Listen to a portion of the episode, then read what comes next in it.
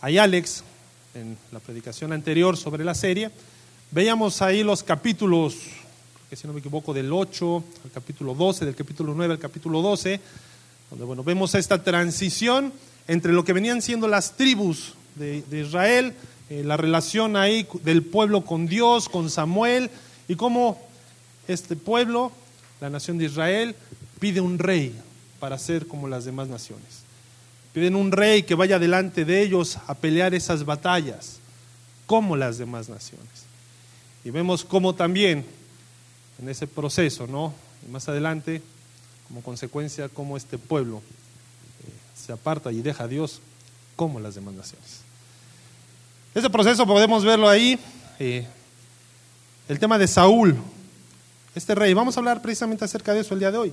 Vamos a hablar de este rey que eligió Dios, que fue el anhelo de su pueblo, del pueblo de Israel, pero el cual, eh, que podemos ver en los capítulos anteriores, ahí a partir del capítulo 9, el capítulo 10, cuando es elegido, eh, cómo este rey tuvo un gran comienzo, pero fue su vida o su reinado como lo que se dibuja en una parábola, ¿no? Un gran ascenso y después viene ese descenso. Y vamos a platicar de eso, vamos a compartir, vamos a meditar en la palabra precisamente sobre la caída de Saúl. Pero antes vamos a orar y dejar este tiempo en manos de Dios.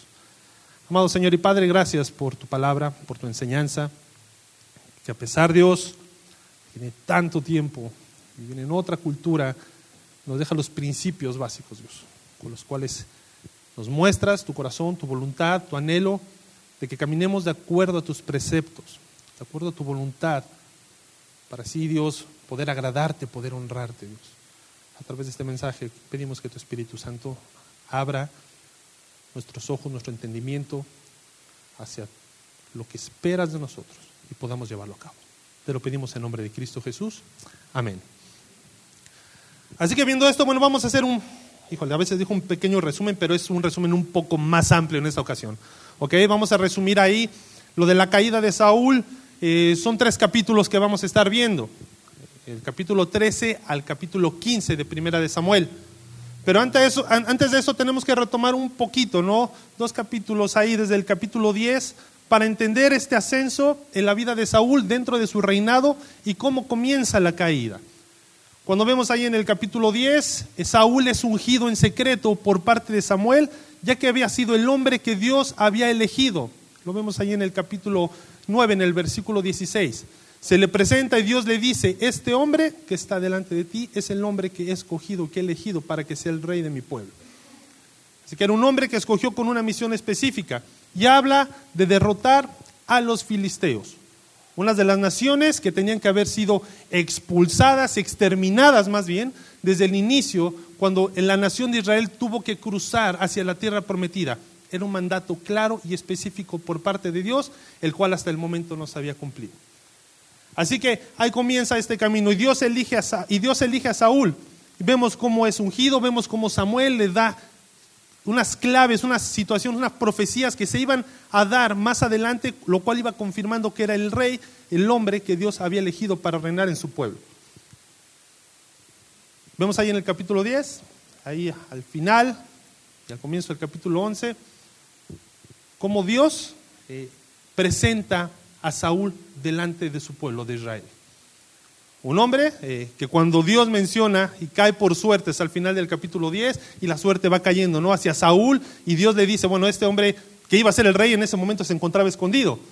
Lo traen ¿no? Eh, lo levantan en hombres, era agradable a su vista, de acuerdo a los estándares del pueblo que tenían, de acuerdo a los reyes que había, dice, este nos agradó. Así que muchos de ellos, ¿no? Muchos de ellos le trajeron presentes, le trajeron ahí eh, pues cierta alabanza, ¿no? A este nuevo rey, pero hubo algunos de ellos que no lo hicieron.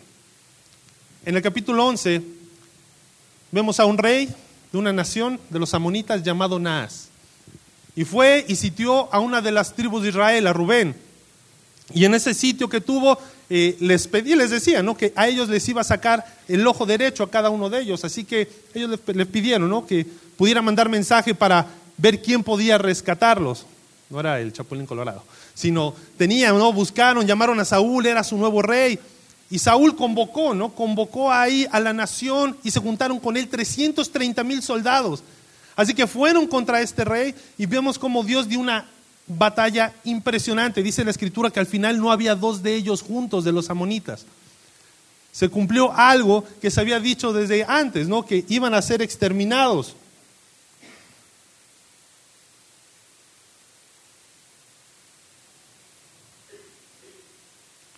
Y vemos ahí cómo Dios dio la victoria a este hombre, un gran comienzo en el reinado de Saúl. Al final ahí del capítulo 11, Saúl eh, ven esta gran victoria. Hombres de la nación, de los ejércitos de Israel, eh, incluso ante esto piden que maten a aquellos hombres que en su momento de los mismos de Israel no le dieron honor, no reconocieron, no le llevaron presentes a Saúl. Y lo que es impresionante es cómo en ese comienzo el corazón de Saúl se ve que estaba en el lado correcto. Porque les dice, ¿saben? No es tiempo de matanza. Y menos dentro de la tribu, menos dentro de los de ellos.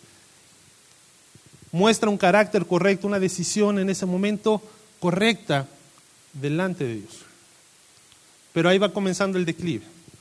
Y es ahí donde vemos, ahí en el capítulo 13, comenzamos y vemos cómo ahí en el capítulo hay una guerra precisamente contra los filisteos.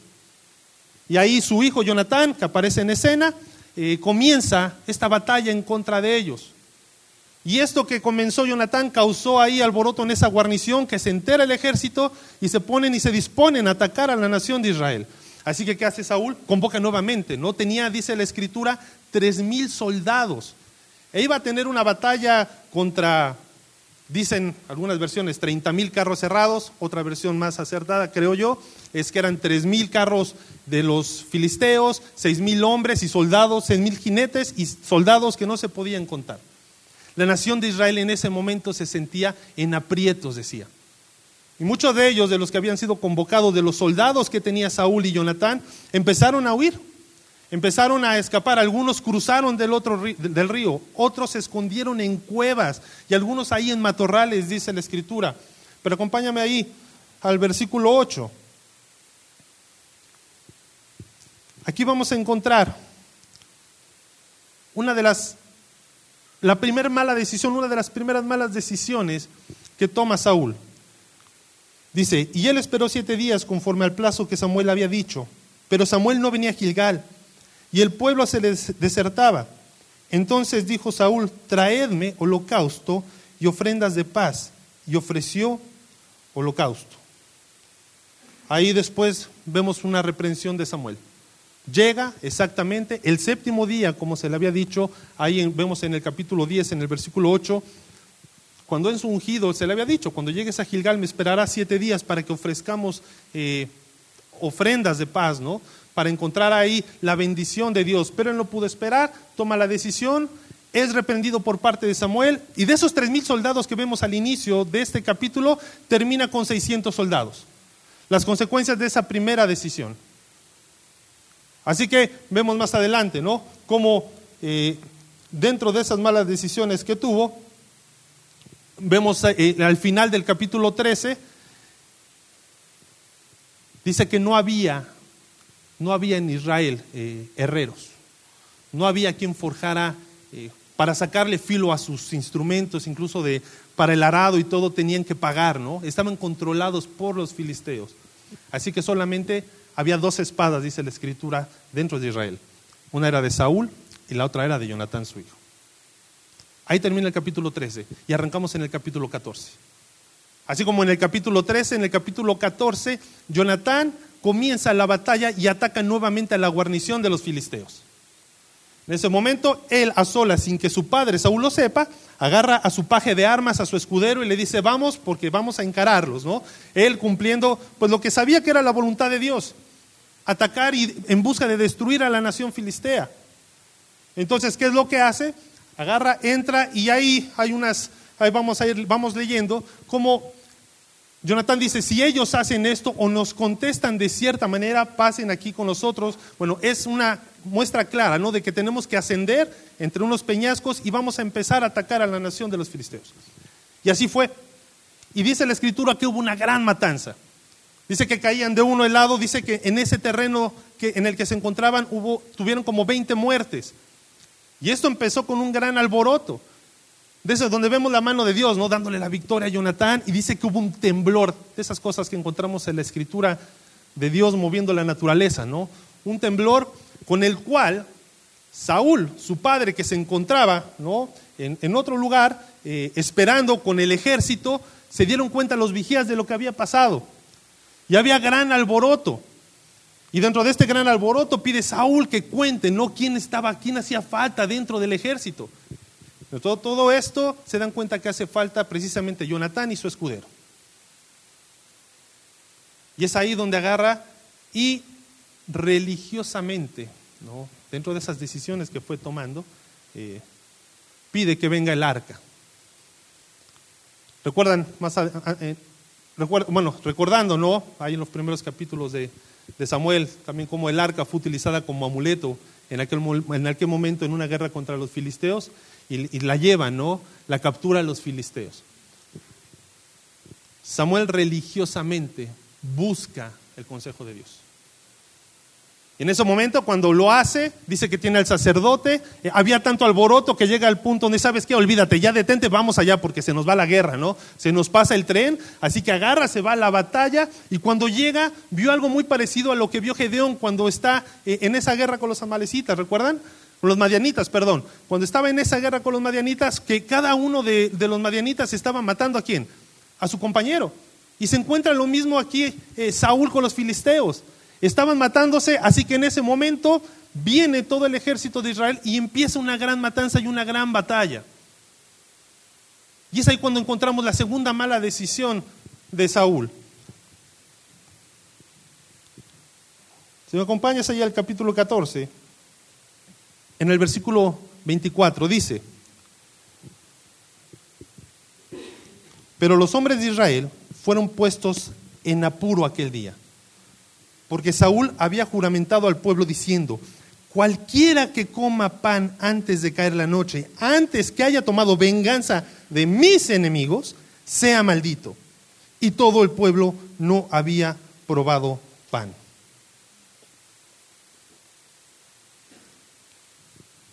Jonatán no había escuchado esto de su padre. No se encontraba en ese momento cuando juramenta al pueblo con esta maldición.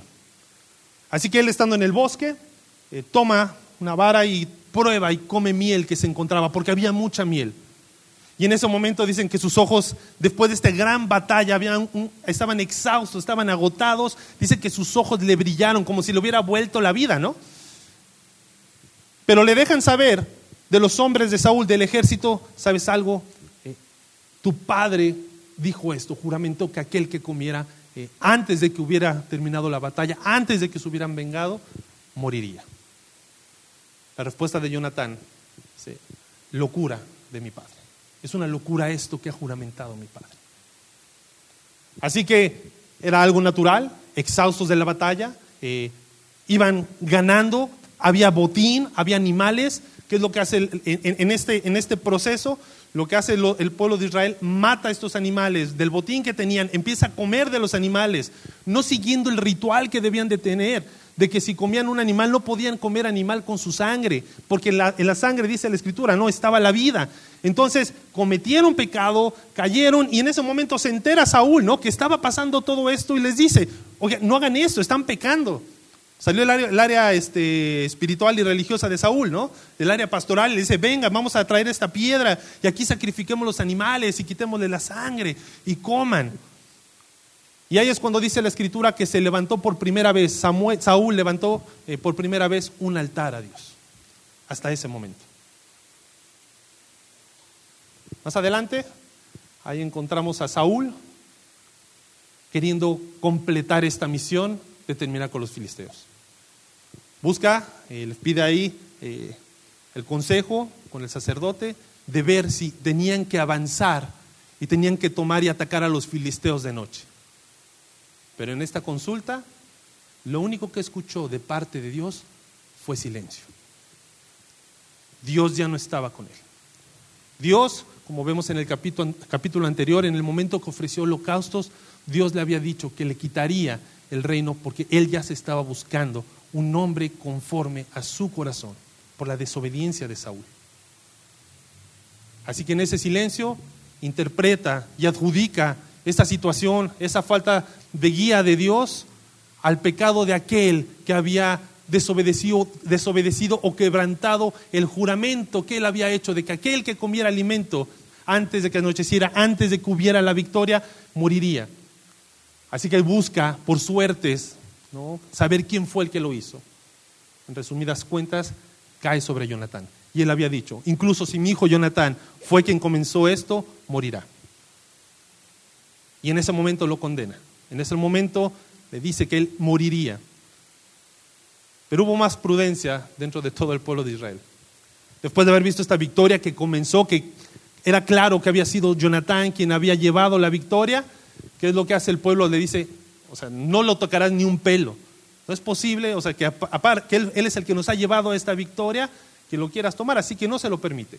Así que el versículo 14 termina ahí, increíblemente, viendo la mano de Dios como Saúl tiene muchas eh, victorias militares más adelante, a pesar de Saúl. Vemos la mano de Dios siendo más grande eh, que, que la vida de un hombre, cumpliéndose sus propósitos a pesar de un hombre, así como muchas veces en nuestras vidas se van cumpliendo, cumpliendo su voluntad, sus propósitos, a pesar de nosotros. Y comienza el capítulo 15. Ya casi acabamos con el resumen. Capítulo, capítulo 15, vemos ahí a Samuel hablando con Saúl. Dios le había encomendado que terminara con otra nación tiempo después. Eran los amalecitas. Había algo claro que tenían que hacer. Les dice un comando, les, les encargó Dios directamente, ¿no? Que tenían que ir, tenían que exterminar a todos los amalecitas, a toda esta nación. Y lo que hablaba es que tienes que matar a hombres, a mujeres, a niños, a aquellos de pecho, a todos los animales, tenían que exterminarlos. Literalmente un mandato que Dios le estaba dando a Saúl. ¿Qué es lo que hace Saúl? Vemos ahí en el capítulo 15, en el versículo clave, del versículo, clave del versículo 7 al 9, dice, y Saúl derrotó a los amalecitas desde Ávila hasta llegar a Sur, dice que está al oriente de Egipto, y tomó vivo a Agag, rey de Amalek pero a todo el pueblo mató a filo de espada. Y Saúl y el pueblo perdonaron a Gag y a lo mejor de las ovejas y del ganado mayor, de los animales engordados, de los carneros y de todo lo bueno, y no lo quisieron destruir. Mas todo lo que era vil y, despreciable, destruyeron. Ahí termina Más bien ahí comienza una reprensión de Samuel hacia Saúl por la desobediencia de no haber seguido un mandato claro y específico que se le había dado. Una reprensión fuerte por parte de Dios, donde se le dice a Saúl que ha sido rechazado. La escritura manifiesta cómo en su corazón Dios se arrepintió de haber puesto a Saúl como rey. Ese arrepentimiento de Dios, eh, no nos vamos a meter ahorita, como dije hace rato, porque no es que Dios se arrepienta o no entienda, sino es un concepto más profundo. Pero bueno, no nos metamos en eso ahora. Pero se arrepiente de haber colocado a Saúl como rey. Y aún así después vemos a Saúl que no le sube agua al tanque, dicen por ahí, ¿no? Los argentinos, le faltaban un par de jugadores. Y ahora dice, bueno, está bien, yo me equivoqué, yo fallé, pero ven, acompáñame para que me dejes este, bien delante del pueblo. En pocas palabras. En nuestra vida muchas veces eh, queremos o no entendemos por qué pasan situaciones difíciles, situaciones dolorosas. No nos gustan. Y menos cuando estamos en Cristo, cuando venimos caminando con Él y creemos y sabemos que vamos a ser bendecidos, conocemos sus promesas, conocemos eh, que aquel que le busca no es bendecido, sabemos que Él no nos desampara, que es nuestra fortaleza. Pero hay situaciones que son difíciles y son dolorosas. Y no, no siempre las situaciones dolorosas tienen que ver con pecado. No siempre son consecuencias de malas decisiones que hemos tomado. Un ejemplo tenemos a Job, ¿no? ¿Qué mal hizo Job para que le pasara todo lo que le pasó? ¿Quién sabe? No, pues quién sabe, ese es el problema. No hubo, ¿ok? No hubo, no hubo ningún mal. Fue hombre justo, no había otro como él, dice la escritura, y Dios lo puso. Dicen por ahí como carne de cañón. No entremos en detalles tampoco. Pero ahí puso a Job para que Satanás lo probara. Ahora, ¿podemos ver que hubo pecado? ¿Fueron malas decisiones? No. Pero no siempre es así. No siempre el sufrimiento viene por cosas que no conocemos o ajenas a nosotros. Lamentablemente la mayor parte del tiempo los sufrimientos, las consecuencias, las cosas donde buscamos a Dios, clamamos y no entendemos lo que está pasando, son por malas decisiones que hemos tomado. Y son malas decisiones que comienzan con una decadencia en nuestra vida espiritual, en nuestro caminar como Dios, así como le pasó a Saúl. Así como estuvo con su caída. Así que esta tarde quiero compartirte, viendo estos pasajes y viendo las decisiones que fue tomando Saúl, quiero compartirte que nos quede claro cómo nuestra decadencia muchas veces comienza con decisiones aisladas de la voluntad de Dios. Nuestra decadencia, ese punto de estar arriba y venir hacia abajo, ¿no? en una escala, en una tendencia, es porque tomamos decisiones aislados de la voluntad de Dios. Y vamos a ver en estos tres capítulos, estos tres pasajes que vimos, precisamente, ¿no? En tres escenarios, cómo Saúl fue tomando decisiones incorrectas. Mira, podemos ver ahí en el capítulo 13, del versículo 11 y 12. Vamos a retomar esa porción. Dice, entonces Samuel dijo, ¿qué has hecho? Y Saúl respondió, porque vi que el pueblo se me desertaba y que tú no venías dentro del plazo señalado y que los filisteos estaban reunidos en Migmas, me dije, Ahora descenderán los filisteos contra mí a Gilgal, y yo no he implorado el favor de Jehová. Me esforcé, pues, y ofrecí holocausto. Aquí en esas decisiones, aisladas de la voluntad de Dios, en esa decadencia que viene por ellas, esa decadencia viene cuando hacemos las cosas a nuestra manera. Saúl no estaba mal, o sea, en, la idea, en su cabeza no estaba mal, ¿no? Para él no estaba mal. Él decía, ¿sabes qué? Mira, estamos en contra, estamos en apuro. Y pues él religiosamente quería cumplir, ¿no? Quería esforzar, quería ver al pueblo, quería rendir, ¿no? Ofrenda al Señor para encontrar el favor y así poder cumplir con el propósito de acabar con los filisteos. No estaba mal. Quería ofrecer este sacrificios, ¿no? En esa buena intención y ese buen corazón de lograr hacer las cosas y ver la victoria por parte de Dios. Para él no estaba mal. Solamente que había dos cositas que pasó por alto. La primera, el Señor le había establecido claramente, primera de Samuel 18, que tenía que esperar. Samuel le dijo, Tienes que esperar, Saúl, siete días después de que estés ahí en Gilgal, en esta precisamente batalla, a que yo vaya y ofrezca sacrificio y verás lo que se tiene que hacer. Y en esa mala decisión que tomó Saúl, atrabancado, queriendo hacer, tomando otra pequeña, la otra parte que se le pasó a Saúl, ¿no? Tomando el oficio que no le correspondía como rey. Él no tenía por qué estar ofreciendo sacrificios. No le correspondía a él. Pero él quiso hacer, ¿sabes qué? Las cosas a su manera. Y así somos nosotros, queremos hacer las cosas a nuestra manera. El versículo 10, precisamente ese versículo 10, 8 le reitera, luego bajarás delante de mí a Gilgal, entonces descenderé yo a ti para ofrecer holocaustos y sacrificar ofrendas, ofrendas de paz. Espera siete días hasta que yo venga a ti y te enseñe lo que has de hacer. Y así como Saúl en las adversidades que tenemos y en las malas decisiones que vamos tomando, muchas veces somos como Él, vamos justificando esas malas decisiones. Creemos esa frase, ¿no? Que dice que el fin que hace justifica los medios. Entonces hacemos las cosas cuando tenemos dificultades, vamos tomando nuestras propias decisiones. Hay otra frase, ¿no? Que yo les dije hace rato, a mí me gusta, a lo mejor a Marcelo no le gusta, no sé. Pero es cierto, un líder, no sé si lo han escuchado, un líder hace que las cosas pasen. No sé si te suena. ¿Lo crees? Un líder hace que las cosas sucedan. Si no, ¿para qué Dios fue poniendo líderes? El único detalle, el único problema con esto es que un líder puede hacer que las cosas sucedan para bien o para mal. De acuerdo a la base, a los fundamentos que está tomando, a las convicciones, a lo que lo mueve, puede hacer que las cosas sucedan para honrar a Dios o para honrarse a Él mismo. Y eso pasa muchas veces porque las cosas las hacemos a nuestra manera. Muchas veces creemos que a Dios no le va a importar, ¿no? lo que hagamos, mientras se cumpla con los fines, bueno.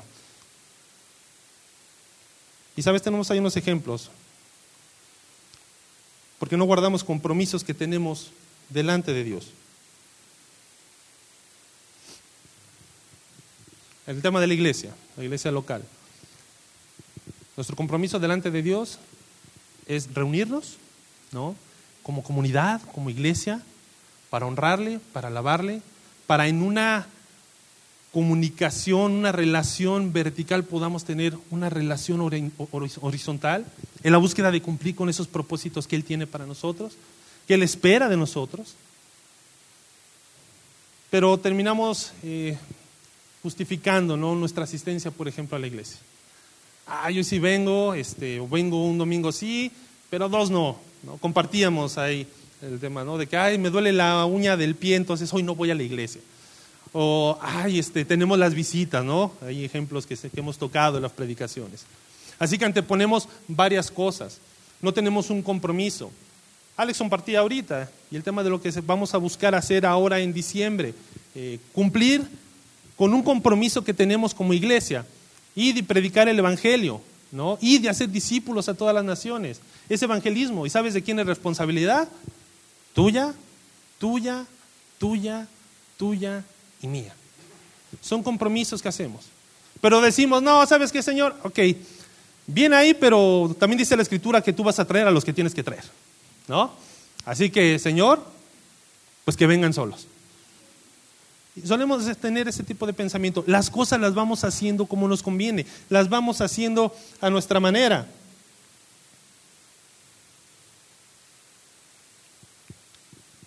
Y también nuestros compromisos que es un tema que Alex compartió ahorita, decía agradecidos ¿no? por nuestros por los diezmos, por lo que se puede hacer dentro de la iglesia, por el sustento, porque es parte de lo que se hace, se pagan eh, facturas, se pagan ¿no? la luz, se paga el agua, se paga la renta, todo lo que tienes, lo que se va logrando, es parte de lo que tus diezmos y ofrendas hacen. Pero el problema también es cuando ese compromiso lo dejamos de lado. O sea, como que, bueno, esta ocasión, yo creo que este, esta quincena no, porque viene el buen fin. Así que hay que juntar un poquito más, ¿no? O, o, vamos desviando los recursos, bueno, está bien, pero esta vez, híjole, este, no ofrendo, pero dedico mi tiempo para venir a trabajar. En vez de que le paguen a alguien, este, yo hago mi trabajo gratis y ya no doy mi diezmo. Quiero compartirles esta, esta quincena, este, esta quincena no, estas semanas que pasaron, ¿no? Eh, última semana, el tema del diezmo es la ofrenda. Eh, se vino muy abajo de aquella tendencia que traíamos como iglesia. Aquello que estamos levantando, que, estamos, que están ustedes ofrendando, venía así y se vino para abajo. Yo creo que también le afectó lo de las comisiones bancarias del Senado, ¿no? Así como cayó la bolsa, también cayeron así las ofrendas. Entonces, eh, ¿qué es? Es un termómetro muchas veces. Como iglesia es impresionante pero el tema de las ofrendas y al verlo, y no es nada oculto, no es algo que no conozcas en informes financieros que compartimos con la iglesia, que puedan ver qué gastos se tienen, todo a detalle, eh, también deja ver el termómetro espiritual de cómo nos encontramos. Muchas veces damos prioridades o nuestra manera de ver o de deducir las cosas con respecto a nuestros compromisos delante de Dios, ah, es más sencillo desviarnos. Es más sencillo decir, ¿sabes qué? Híjole, no quiero llegar a esta quincena, esta no te toca, Señor. Mm, y ahí vemos dónde está nuestra confianza en Él. El problema de Saúl fue eso. El problema es que no esperó, no esperó en Dios, así que hizo, él decidió avanzar, decidió dar el sacrificio. ¿Sabes por qué? Porque no confió en su palabra. No confió en lo que Samuel dijo que iría y llegó Pero híjole, ¿sabes qué, Señor? Ya esperé, ya esperé, entonces tiene que ser como yo pienso, como yo creo, y empiezo a dar pasos. Y no son dentro de lo que Dios quiere, dentro de su voluntad. Así que en, este, en esta primera porción, en este sacrificio, podemos ver, ¿no? ¿Cómo hacemos? El problema y esa decadencia viene, ¿no? Cuando las decisiones aisladas a la voluntad de Dios, queremos hacer las cosas a nuestra manera. Hay un segundo punto que quiero compartirte. Ahí cuando, ahí en el capítulo 14 comienza Jonatán la batalla contra la guarnición filistea. Eh, y vemos cómo empieza el alboroto y cómo Saúl se quiere sumar a la batalla y busca religiosamente o aparenta buscar a Dios, eh, donde después lo deja de lado y mejor se va a los trancazos, entra y ve cómo las cosas se van dando y llega un punto donde dice, ¿sabes qué? Viene ese juramento, ese juramento literalmente maldito, ¿no? Por parte de Saúl. Dice ahí la escritura en el capítulo 14, 24 Dice, pero los hombres de Israel fueron puestos en apuro aquel día, porque Saúl había juramentado al pueblo diciendo, cualquiera que coma pan antes de caer la noche, antes de que haya tomado venganza de mis enemigos, sea maldito. Y todo el pueblo no había probado pan. En este desarrollo del capítulo 14, ya vamos viendo cómo se va revelando el corazón de Saúl apariencias, ¿no? Aparentaba esa piedad, aparentaba buscar, pero empezó a darse ese, caminar y a tomar decisiones que estaban fuera de la voluntad de Dios, que incluyeron o formaron parte de lo que fue su decadencia, la decadencia de su reinado. Y ahí es también, ¿no? Cuando nuestras decisiones están aisladas, nuestra decadencia comienza con decisiones aisladas a la voluntad de Dios, y en este punto lo podemos ver, ¿no? Cuando buscamos nuestra propia gloria. Cuando buscamos nuestra propia gloria. Es lo que encontramos aquí en Saúl. Perdemos la perspectiva de lo que Dios es, de lo que Dios quiere y de quién soy yo. ¿Qué es lo que estaba haciendo aquí? Creía que la batalla se trataba de él. El juramento que impuso, que dijo es, ¿sabes algo? No van a comer pan hasta que hayan acabado con quiénes? Con mis enemigos. No con los enemigos de Dios. No, ya no se trataba de estar rescatando, estar salvando, estar cumpliendo la misión de Dios, un panorama algo más grande que él mismo. Se trataba de poder completar su misión. Era su venganza personal. Era la venganza de que había comenzado una batalla. Ahí vemos en el capítulo 3, en Gilgal, donde comienza él con tres mil soldados y con cuántos termina. Con 600. Se le habían escapado. Entonces, ¿a quién ofendieron? ¿A Dios o a él? Y él quería su venganza. Él era el que se sentía ofendido. Perdió la perspectiva. Creía que su reinado se trataba de él. Él quería robarle la gloria a Dios. Por eso se involucra, por eso se mete en todo este problema Saúl. Juramenta. E incluso de haber buscado la gloria a Dios, de haber dado el alimento que hubieran comido sus tropas, dijo, dijo Jonatán que no hubo incluso matanza tan grande como la que pudo haber hecho. Pudo haber completado, ¿no? En esta batalla la voluntad de Dios.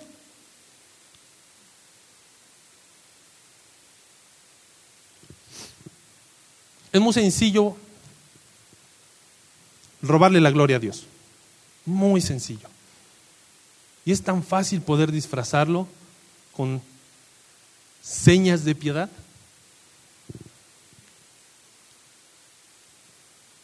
A veces estamos, eh, digo, no es el caso, no es todos, no se vayan a sentir aludidos, o no nos vayamos a sentir aludidos, donde hacemos algo, no estamos sirviendo, estamos compartiendo, eh, el Evangelio, estamos haciendo algo, ¿no? Aquí cuando se pintó, no digo qué pasó, pero agarran y se toman la foto para el Face. Ah, arreglando el templo de Dios. Bueno, aquí no le decimos templo, pero bueno, arreglando el local para la iglesia. Aquellos eh, que buscamos, ¿no? Manifestar. Aquellos que también estamos ahí todo el día, o bueno, algunos días, esos que mandan el mensajito diario con el versículo del día por WhatsApp, ¿no? Todos los días. No me manden más mensajitos a mí. No, no es cierto. No, Pero bueno, pasa, ¿no? Que mandamos, mandamos los mensajes, hacemos. Está bien, no está mal. Animar, o sea, es padre. Pero es padre cuando también respalda tu vida, eh, también es desafío.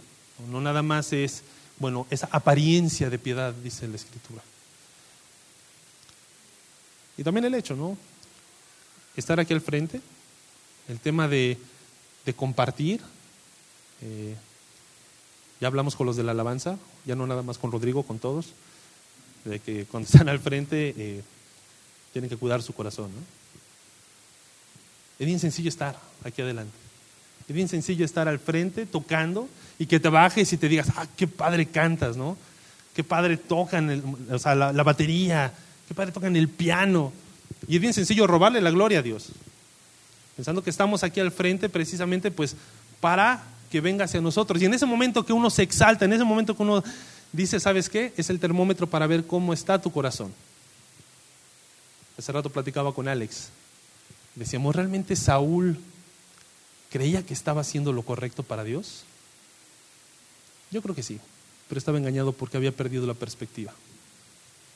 Y muchas veces estamos caminando igual. Creemos que estamos haciendo lo correcto para Dios y en esos momentos claves o sencillos, por no estar en esa comunión, en esa comunicación clara con el Señor, siguiendo sus mandatos, le estamos robando esa gloria. Estar aquí al frente, compartiendo la palabra, enseñando, híjole, eso, eso da temor. Porque es bajar de repente y que te digan, ah, qué bien predicas. No, se preocupen, a mí no me pasa, le pasa a Marcelo. Pero que te bajen y que te digan, ah, Señor, qué bendición. Y puedes robarte la gloria. Y puedes creer que eres tú.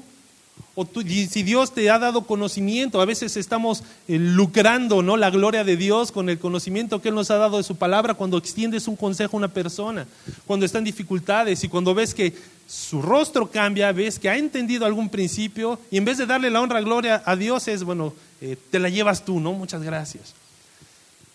Desde hace rato, a veces nos da el mal del memillo, ¿no? Ah, a mí me parece que pues lo que estás haciendo no está mal. A mí me, no sé, no, no me hace como que clic lo que vienes eh, caminando. O después viene el me, luego viene el mi, no, pues mi postura es esta. O mi percepción yo creo que deberías. Porque como yo he hecho, o sea, como yo logré salir de estas situaciones, empezamos nosotros con el me, el mi y el yo. Tenemos ese mal. Y nosotros estamos delante, no de Dios. Nosotros somos los que vamos logrando y perdemos la perspectiva de lo que Dios ha hecho en nuestras vidas. Podemos dar testimonio y voltear hacia arriba y decir, yo no soy nada. Decía Marcelo, ¿somos qué? Un cero. No somos nada, porque lejos del Señor que somos nada, no podemos hacer. Veamos ahí en Juan capítulo 15. Así que vamos robando la gloria a Dios hacemos alarde, cuando hacemos algo para el Señor, cuando ofrendamos algo. Yo sustento a tantos misioneros y yo voy, yo hago acá y esto por la iglesia y llegamos con el mal del yoyo. Lo último, el último punto que queremos ver lo vemos ahí en el capítulo 15. Ya el declive total, el punto final, donde Saúl directamente es recriminado y rechazado por Dios. En el capítulo 15, en el, al principio, en el versículo 1, Samuel comienza a hablarle a Saúl apelando a la elección divina por la cual él era rey en ese momento. Dice la escritura, después Samuel dijo a Saúl, Jehová me envió a que te ungiese por rey sobre su pueblo Israel. Ahora pues, está atento a las palabras de Jehová. Es como cuando les digo a mis hijas, ponme atención, porque no me ponen atención. Y van y hacen lo mismo y lo mismo. Pon atención, Saúl. Está atento a algo que tienes que hacer. Es un mandato de Dios, exacto, claro, no queda duda alguna de lo que tienes que hacer. Versículo 2 dice, así ha dicho Jehová de los ejércitos, yo castigaré lo que hizo Amalek a Israel. Dice, al oponérsele en el camino cuando subía de Egipto, ve pues y hiere a Amalek y destruye todo lo que tiene. y no te apiades de él. Mata a hombres, mujeres, niños y aún los de pecho, vacas, ovejas, camellos y asnos. Saúl no cumplió con este mandato. E incluso era un mandato claro que se le da a él, que se le había dado a la nación de Israel antes de que entraran a la tierra prometida. Ahí en Deuteronomio vemos esto que le escribe Moisés con respecto a Amalek, que Dios le dice, ahí en el Deuteronomio capítulo 25 del versículo 17 al 19. Dice, acuérdate de lo que hizo Amalek contigo en el camino, cuando salías de Egipto, de cómo te salió al encuentro en el camino y te desbarató la retaguardia de todos los débiles que iban detrás de ti, cuando tú estabas cansado y trabajado y no tuvo ningún temor de Dios. Por tanto, cuando Jehová tu Dios te dé descanso de todos tus enemigos alrededor, en la tierra que Jehová tu Dios te da por heredad para que la poseas, borrarás la memoria de Amalek de debajo del cielo. No lo olvides. Algo que se le estaba diciendo es, pon atención. La decadencia o nuestra decadencia ¿no? viene por malas decisiones, por decisiones aisladas de la voluntad de Dios. Sabes, en este punto, en este último punto lo vemos cuando rechazamos el mandato divino. Lo que estaba haciendo aquí Saúl fue lo mismo que hizo Eva en el, en el Edén. Desestimó la palabra de Dios, el mandato claro y específico que se le había dado. Vamos a recordar ahí Génesis capítulo 3, del 1 al 5. Dice, entonces la serpiente dijo a la mujer, no moriréis. Dice, sino que sabe Dios que el día que comáis de él serán abiertos vuestros ojos y seréis como Dios, sabiendo el bien y el mal. Pero del fruto del árbol que está en medio del huerto, dijo Dios, no comeréis de él ni le tocaréis, para que no muráis. Pero la serpiente era astuta, más que todos los animales del campo que Jehová Dios había hecho. La cual dijo a la mujer, ¿con que Dios os ha dicho, no comáis de todo árbol del huerto? Y la mujer respondió a la serpiente, del fruto de los árboles del huerto podemos comer. ¿Y qué viene más adelante? Dice, pero del árbol del conocimiento del bien y del mal, de ese sabía claramente ella que no lo debía de hacer. ¿Y qué hizo? Comió.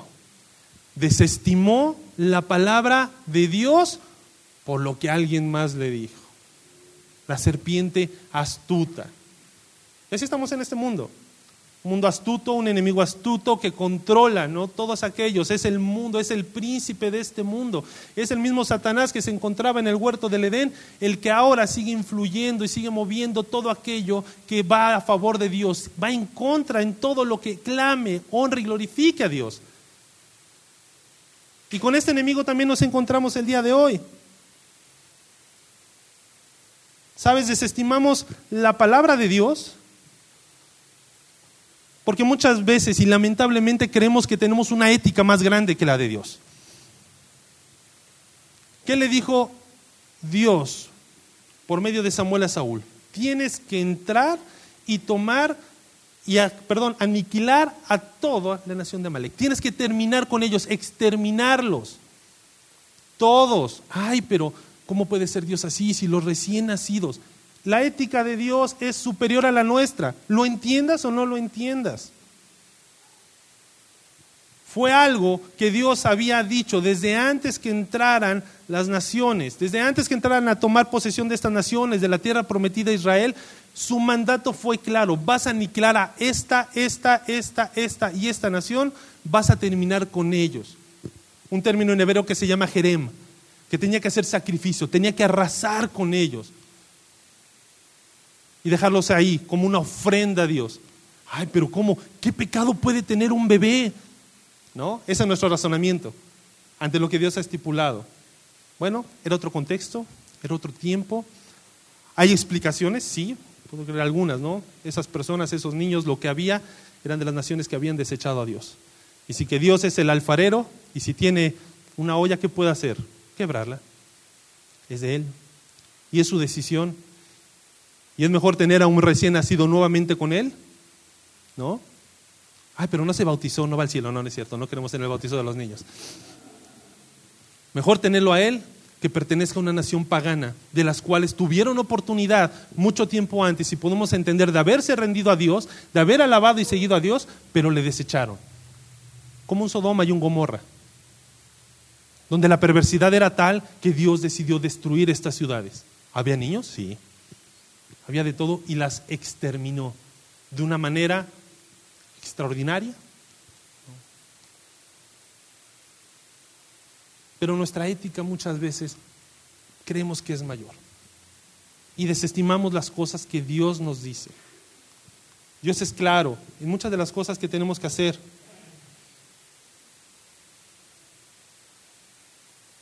Y pensamos que muchas veces no es tan grave. La manera en la que actuó Saúl aquí, más adelante encontramos ahí en la escritura, reconoce Saúl que lo que hizo estuvo mal, cuando Samuel lo recrimina, y le dice que por temor al pueblo hizo lo que hizo. Mantuvo lo mejor de las ovejas, cabras, camellos. Y le dice Samuel, es que esto para sacrificarlo después a tu Dios esos pretextos, cuando no cumplimos y decimos las cosas así como que a medias. Y son cosas que podemos dar. ¿Cuántas veces desestimamos cosas, no? La escritura, un ejemplo, ¿no? Dice la escritura, no, no unáis, ¿en qué? En yugo desigual con quiénes? Con los incrédulos. ¿De qué habla? De relaciones de matrimonio. ¿Sí? Habla de situaciones y sociedades laborales. ¿Sí? en las cuales, así como Salomón desvió su corazón hacia las mujeres, ¿no?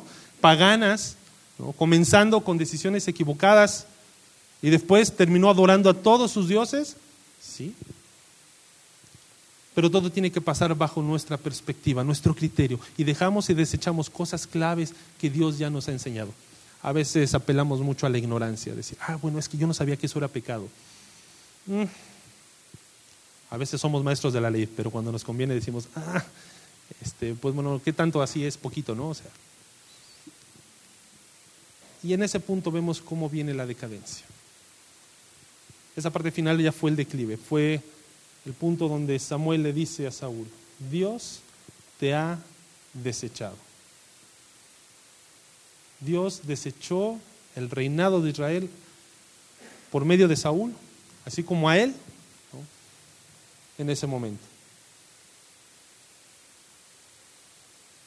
Las consecuencias de Saúl son el fruto natural de sus decisiones, así como las que muchos de nosotros tenemos. Nuestras consecuencias son el fruto natural de nuestras decisiones. La manera en la que vayamos decidiendo y si decidimos incorrectamente al hacer las cosas como nos parece a nosotros, buscando ser nosotros los que estén delante, ocupando el lugar de Dios. Y lo hacemos cuando no creemos, no, confiamos plenamente en su palabra. Eh, bueno, es cuando empezamos a tener situaciones difíciles en nuestra vida. Situaciones donde buscamos y clamamos a Dios y no lo encontramos por ningún lado. Decimos, bueno, ¿qué está pasando si yo estoy? Bueno, porque no estamos viéndonos detrás del, del cristal de la palabra, donde nos muestra qué hay más allá de nosotros mismos.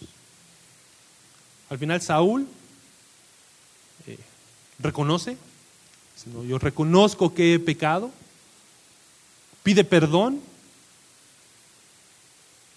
pero algo clave, reconocimiento no es lo mismo que arrepentimiento. Muchas veces yo reconozco que soy pecador, pero ¿dónde está el verdadero cambio?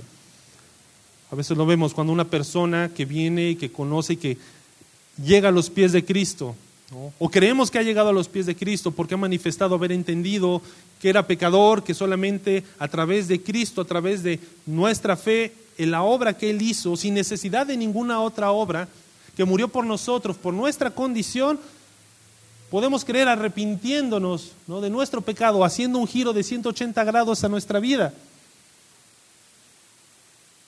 ¿Y qué es lo que realmente nos deja muchas veces ver? Porque realmente solamente Dios conoce el corazón de la persona, son sus frutos. Son sus frutos. Es el caminar que podemos ver ahí si es que sí o no vemos una transformación en su vida. El que yo reconozca que soy pecador y no me arrepiente y no hay una transformación en mi vida, eh, no hace ninguna diferencia. Aquí vemos a Saúl en contraste